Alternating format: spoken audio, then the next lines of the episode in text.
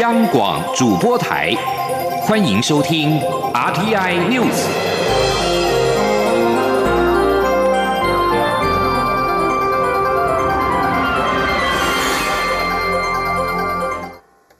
各位好，我是主播王玉伟，欢迎收听这节央广主播台提供给您的 RTI News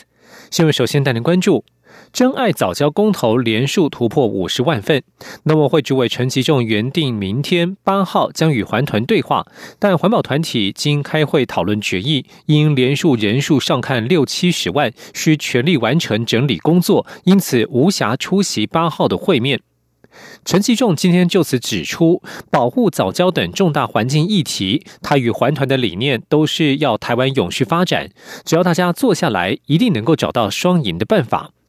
真爱早教公投工作小组指出，未来公投连数人数可能上看六七十万人，而公投送件相关整理工作相当的繁重，需要全力完成整理工作，如期送件，才不会辜负全体连数人所托。目前已经无暇分身他用，因此无法出席三月八号的会面。声明当中也提到，有鉴于早教保育有待听证沟通的争点繁多，争议点彼此间又有联动性，需要纳入更多元的意见。工作小组目前也难以在连述书整理的紧迫繁重工作当中，确定待听证沟通的争点。继续要关注的是水情。本周末天气不稳，中部以北有明显的雨势，但是对水库却是益助有限。经济部水利署资讯显示，石门水库蓄水率为百分之四十九点二二，未突破五成。中南部水情更吃紧，德基水库蓄水率只有百分之十点五三，增文水库蓄水率也只有百分之十五点二。台湾目前遭逢严峻缺水情况，水利署官网显示。目前翡翠水库蓄水率达到百分之八十八点零六，石门水库蓄水率为百分之四十九点二二，但宝山第二水库、增文水库、鲤鱼潭水库存量皆未达两成。中南部水情更是告急，德基水库蓄水率仅有百分之十点五三，增文水库蓄水率也只有百分之十五点二。新竹、苗栗及台中地区已经开始全天候实施减压供水。经济部长王美花在六号公开表示，科学园区或工业区用水需求可在旱灾期间早井使用等等，会尽量节水调度供应相关的需要。继续关注的是性别议题，台湾国际职业妇女协会。民主太平洋联盟在今天举办二零二一妇女和平论坛，前副总统吕秀莲出席前受访表示，两岸关系一直都是父权思想在界定台湾与中国之间的关系。可是台湾人口里面二分之一的女性应有自己的价值观来重新定位台湾何去何从。当过去的沉默女性都站起来，展现智慧与慈悲时，才是未来台湾真正的新希望。今天记者王兆坤的采访报道：中国暂停进口台湾凤梨，前副总统吕秀莲表示对此事件感到遗憾，因为陆委会新任主委希望两岸关系春暖花开，却突然受到凤梨影响，变成春寒料峭。吕秀莲指出，两岸关系一直都是父权思想在界定台湾跟中国的关系，但他认为应从性别平等的新思维来处理。吕秀莲说：“今年也是我提倡新女性主义五十周年，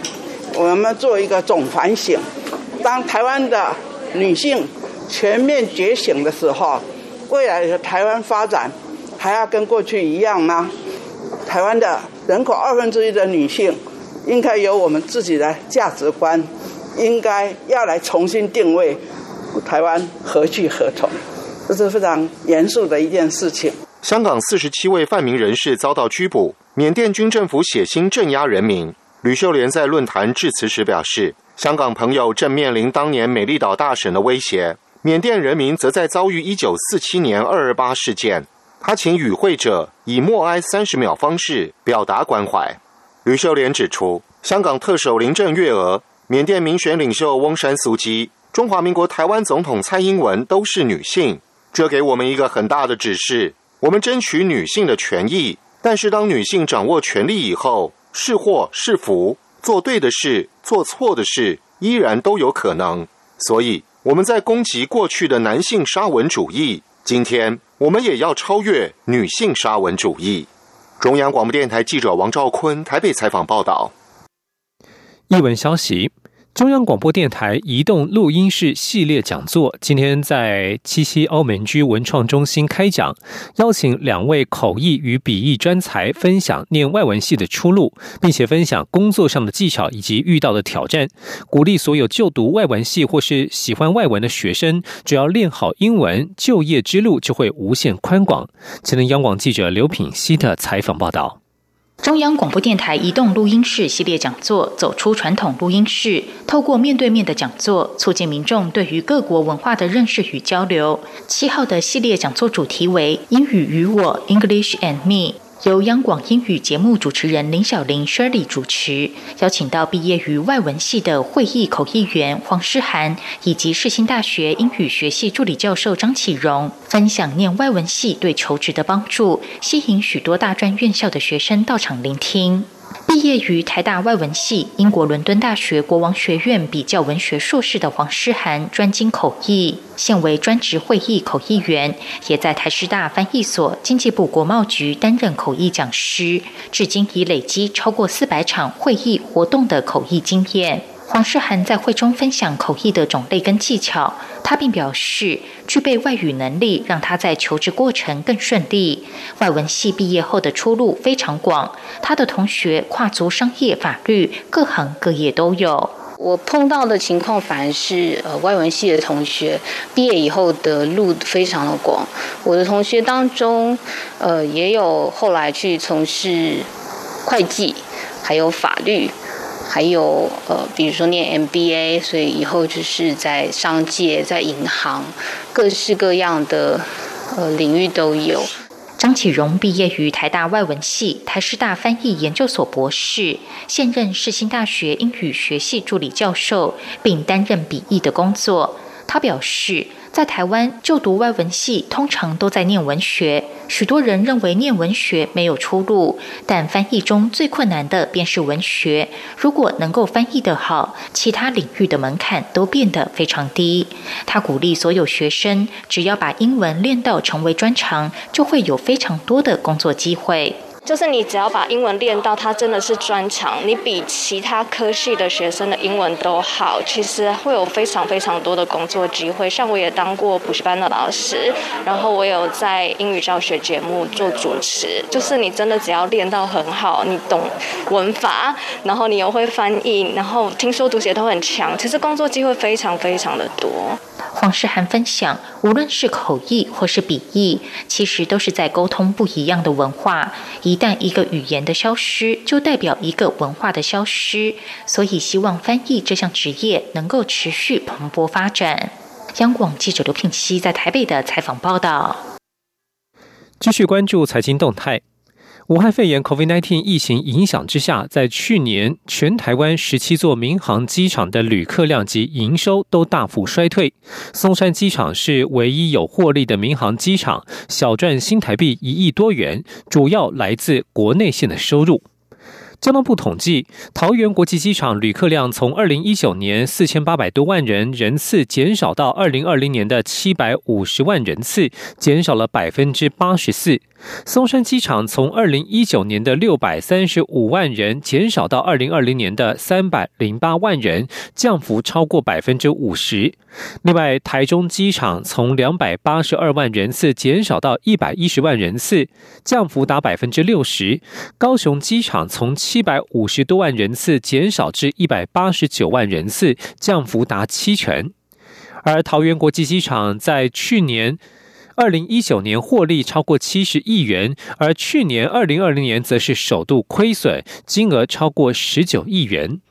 民航局分析，去年受到疫情影响，多国国际航线减班或停飞，而松山机场的国内线客源较多，也是去年主要的收入来源。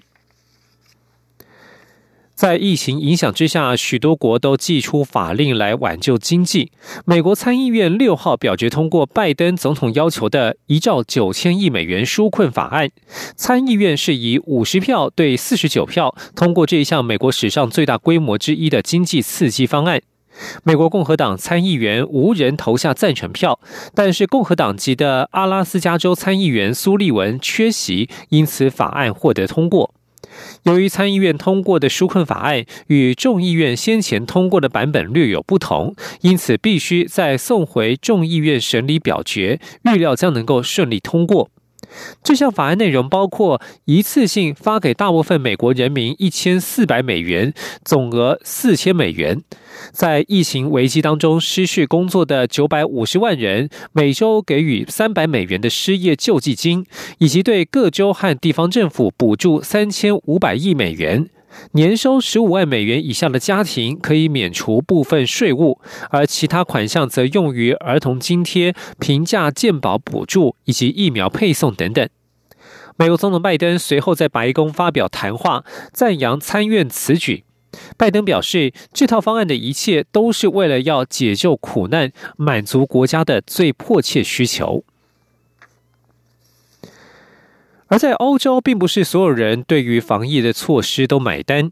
维也纳在六号有数千人走上了街头，为了最新一波反对 COVID-19，是最新一波反对 COVID-19 防疫限制的示威行动。奥地利警方表示，有几人因为违反了公共秩序法与防疫规定被逮捕。法新社报道。抗议人群穿过首都维维也纳市中心，前往极右派奥地利自由党号召集会的一处公园。许多人都没有戴口罩，或是遵守社交距离规定。示威者举着牌子，高喊口号，要求奥地利总理库尔茨下台，并且批评媒体说谎。一如稍早的反封锁抗议活动，参与参与示威者还包括了一些极右翼的分子，包括已经被定罪的新纳粹分子库塞尔也出现在示威人群当中。警方表示，抗议活动结束时，一些人还不肯解散，因而遭到逮捕。奥地利此类的示威活动近几个月以来越来越常见，民众厌倦了防疫封锁措施对日常生活与生计所带来的影响。然而，奥地利每天新增确诊人数最近数周以来一直在攀升。六号通知新增确诊超过两千五百例，当地累计确诊数达到四十七万两千八百七十一人，总病故案例数也达到了八千六百九十四人。继续要关注的是体育消息。男子职业网球协会 ATP 六号表示，将在三月十五号公布世界最新排名。俄罗斯的梅迪维夫将跻身世界第二，成为近十六年以来第一位站上此位置的非四大天王 Big Four 球员。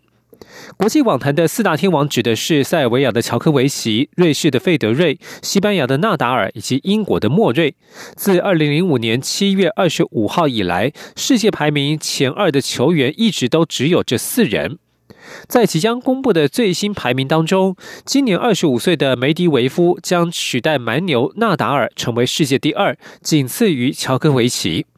至于乔科维奇，也将缔造纪录，球王宝座总周数来到了三百一十一周。在此之前，累计在位最久的球王是费德瑞，纪录是三百一十周，其次是已经退役的美国名将山普拉斯的两百八十六周。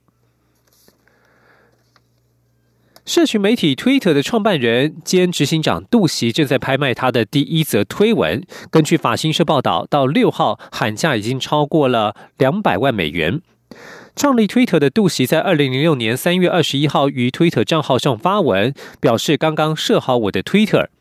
杜袭五号在 Twitter 三个月前成立的交易平台开始拍卖这则推文，而据报道，拍卖网站把这则推文作为不可替代的代币。这样的代币是新形态的数位资产，所有权都会记录在区块链上，立类似加密币的数位账本，用来证明谁拥有照片、影片和其他线上媒体。买家将获得一一一张证书，有杜袭的数位签名和认证。以上新闻由王玉伟编辑播报。Hello，大家好，我是江富军医师。对抗病毒最重要的方法就是要落实勤洗手。常见的洗手方式有肥皂湿洗手跟酒精干洗手。肥皂湿洗手可以彻底的洗净你手上的细菌跟病毒，又不会造成你的皮肤过敏哦。只有在你周围没有水的时候，我们才会建议你使用酒精干洗手。另外，现在大家常用次氯酸水，作用在环境的清洁，不要直接使用